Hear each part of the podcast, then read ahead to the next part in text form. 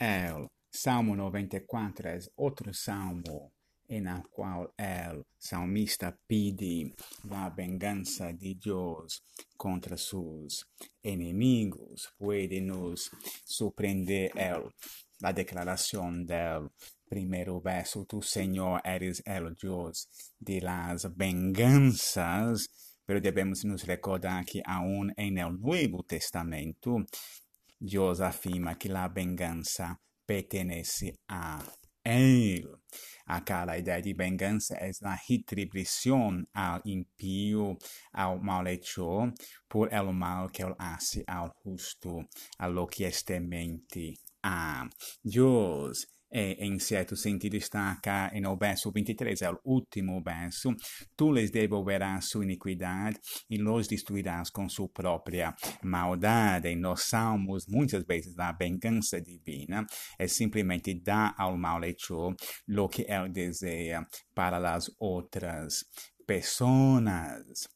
E é o salmo, como muitos dos salmos, batalha e luta com a dificuldade que em el presente, el salmista no ve la justicia divina sendo ejecutada. Lo que el salmista ve es los ímpios se regocijarem. Eu ver os malhechores jactando do, de seus crimes. O povo de Deus é oprimido, afligido e, em especial, sofrem as viúvas, os estrangeiros e os huérfanos.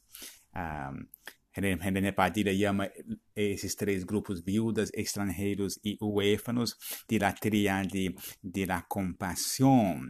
São no Pentateuco a recto especial de la atenção divina. E então aqueles malhechores estão tratando mal, estão negando a justiça a los que Deus defende. Se vê que a esperança como hemos mencionado antes, a esperança do salmista é basicamente escatológica. É a expectativa que no futuro Deus vai intervenir para arreglar as coisas.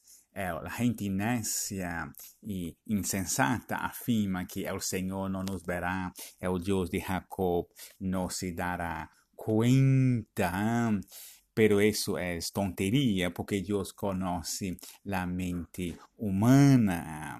Entonces, el justo que acepta la disciplina en el presente, que es fiel a Dios, aunque en situaciones difíciles, va a ser bendecido porque Dios no va a lo abandonar, Dios no va lo amparar. E antes há então em el verso 15 uma hermosa expressão de la esperança del salmista.